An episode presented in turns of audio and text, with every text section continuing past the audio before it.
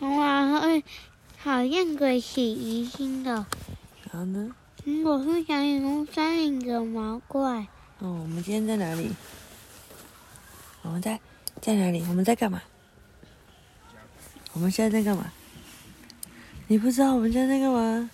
晚安，嗯，拜拜。我们在露营啊，对不对？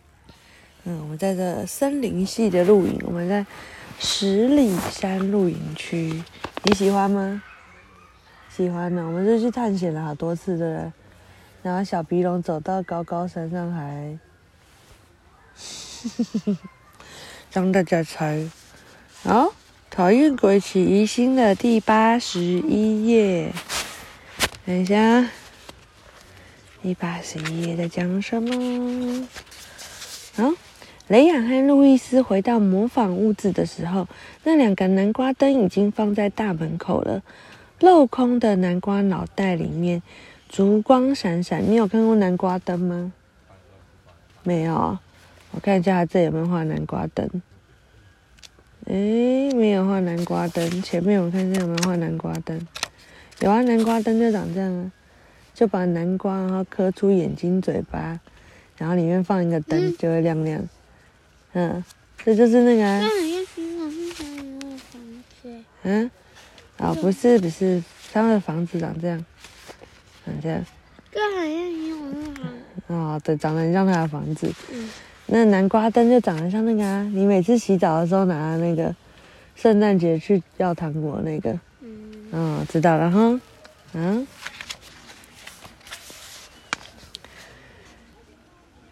连从咖啡馆走出来的客人也一脸羡慕的停下脚步。纷纷询问能不能把它们买走。这是我们自己做的，雷亚骄傲地说：“不好意思，这是非卖品。你知道什么是非卖品吗？就是不能卖的东西。为什么不能卖？因为就是你很喜欢，你没有要卖给别人啊。像你的宝可梦就是非卖品，对不对？嗯，好。路路易斯补了一句：南瓜灯调皮的向兄妹俩眨了眨眼睛。第二天一大早，佩特拉就开始忙着煮南瓜汤、烤南瓜面包，还有炒南瓜子。为什么？他为什么这么忙，要做这么多南瓜的东西？因为大家做了南瓜灯笼啊，所以里面东西都要挖空，对不对？那所以那些南瓜肉都挖出来了。他打算把这些食物拿到市集上去卖，不然的话，就算卢修斯、苹果树小人一起帮忙吃，也得要好几个星期才吃得完呢。再好吃也会觉得腻。我的女巫手册要是在身边就好了。佩特拉叹了口气，愁眉苦脸的看着桌上的空玻璃瓶，要把它们一一装满，贴上标签，然后再封起来，得花上好几个小时。让他气恼的还不止这个哎，赫克索碧娜，赫克索碧娜是谁？嗯，他前面有出现过吗？所以是谁？嗯，是这两个人哪一个？那个戴着黑黑帽子，然后骑着扫把，很自恋的一个人，对不对？嗯，他竟然又骑在一把扫帚上，出现在他家厨房的窗前。外面风很大，所以他不得不用双手稳住哨柄，用靴子的脚跟踢了踢窗户玻璃。贝特拉打开窗户，气呼呼的问：“你在做什么啊？为什么不敲大门？”“因为我不想打扰你啊。”嗯，赫克索碧娜的嗓音简直就像乌鸦叫一样难听。我只是凑巧经过这里，他信誓旦旦的说。刚才飞过花园的时候，我突然想到你没办法使用女巫手册的蠢事。他的脸上出现了狡猾的笑容。你后来找到百宝箱的钥匙了吗？佩特拉轻轻摇了摇头，还没有。不过卢肖斯一定会找到的。也就是说，你现在还不能使用女巫手册？天哪！他是故作震惊的。他故作惊讶的瞪大了眼睛，我绝对不会让这种事情发生在我身上的哟。他这样是很关心他，还是很不关心他？一关心，二不关心。二，对呀，他就是一个坏人，对不对？嗯嗯，佩特娜渐渐失去了耐心。要不是我知道原因，还以为你把女巫手册搞丢了呢。赫克索宾娜尖酸的说：“不过不用担心，我什么都不会说出去的。你觉得他会说出去吗？会啊，但他说他不会啊。那你觉得他会？那我们继续看下去。佩特娜拉没兴趣听他继续嚼小。”嚼舌根，嚼舌根就在那边一直说一些废话。你也看到了，我还有很多事要做，没空跟你闲聊。闲聊？克克索病那生气的大叫：“这样说就太侮辱人了。”呃，我是说，这样实在太令人难过了。你竟然把自己的手册手册弄丢了，你想想，万一落到有心人的手里，我才没有弄丢呢。佩特娜拉再次抗议：“真的吗？”赫克索比娜得意的笑了笑。反正我明天会去见女巫首领，和她一起喝点鸡尾酒。你就祈祷这个荒唐的故事不要从我的嘴巴里泄露出去喽。你知道的，我心里要是有什么事，就很难藏得住。他露出阴险的笑容，咻的一声就穿过森林。飞走了。佩特娜拉砰的一声用力关上窗户。那个长舌妇又来干嘛？卢修斯问道。他正巧走进厨房。我感觉赫克索避难开始起疑心了。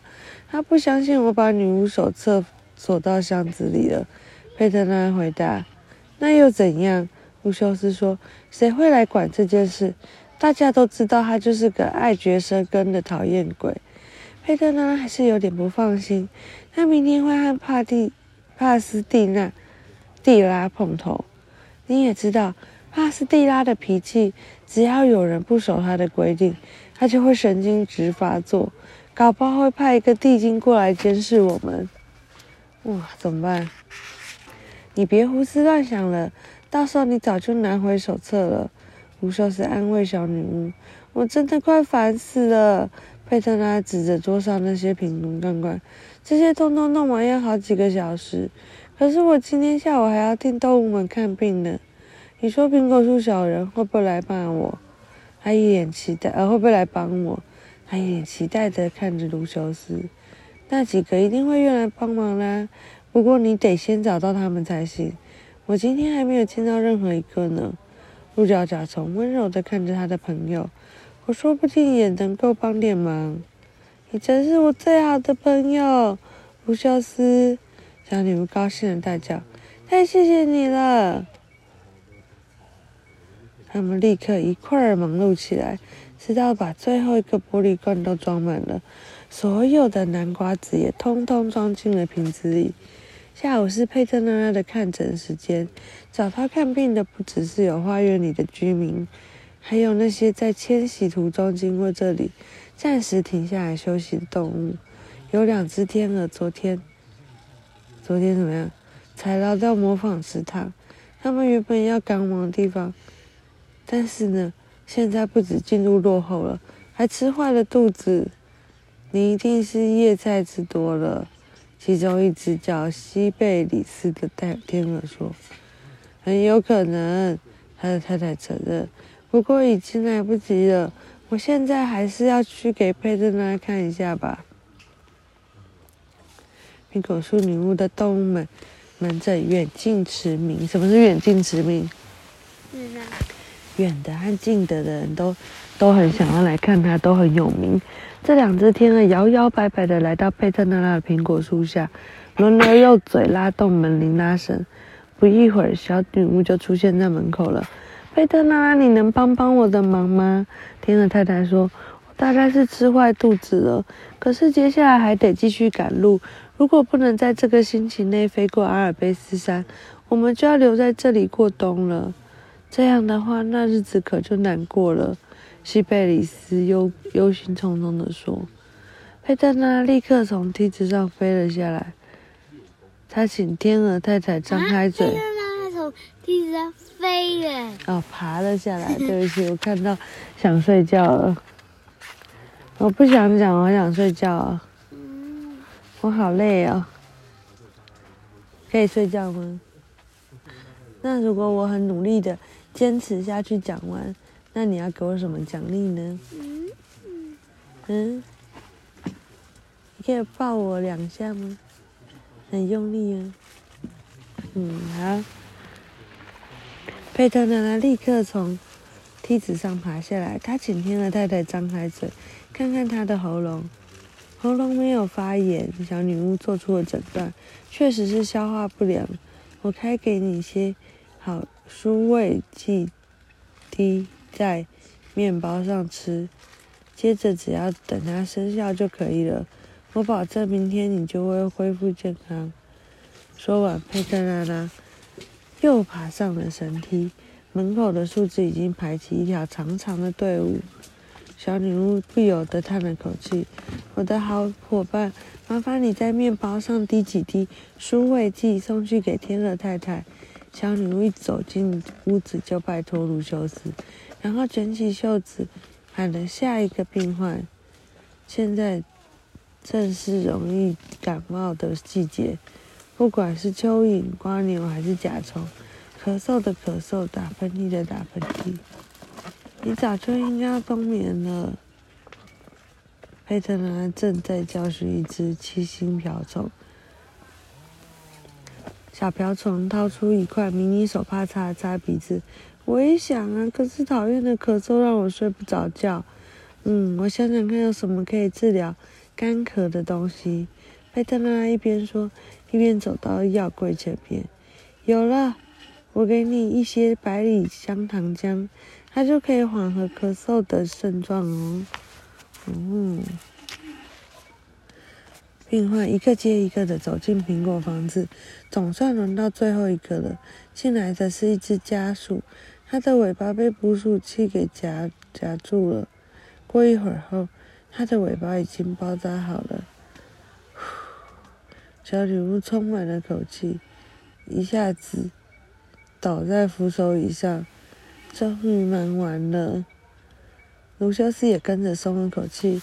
还没呢，佩特拉拉说：“我要给苹果树小人送点南瓜汤。”他从扶手椅上站了起来，在篮子里放了五个玻璃瓶，然后戴上女巫帽，披上斗篷，穿过花园去找黄瓜帽子。秋风刮过灌木丛和树林，冷得让让人瑟瑟发抖。不过还好没有下雨。佩特拉拉用力的敲了敲门，在门口敲了一会儿，可是没有人来开。他又敲了敲，再等了一会儿，奇怪，他嘀咕了一句。然后呢，快七点了，黄瓜帽子却还没有回家，这太不寻常了。佩特拉绕着树干走完了一圈，在靠近地面上的树根找到隐藏在草丛的小枪。小窗，他往里面张望，只见客厅里边黑漆漆的，黑漆漆的。然后呢，小女巫又跑到另外一棵树的底下，心想：黄瓜帽子说不定正在芦笋牙齿家做客。可是芦笋牙齿也不在家，其他苹果树小人也一样。佩特娜娜十分纳闷的回到苹果房子：怎么样？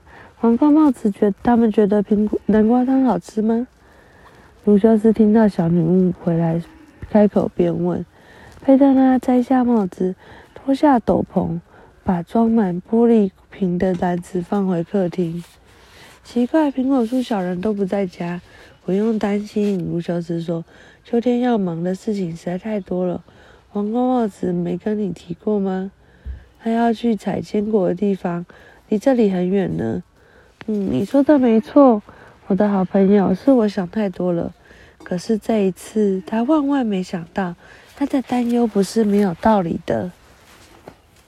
啊，晚安，小皮龙已经睡着了。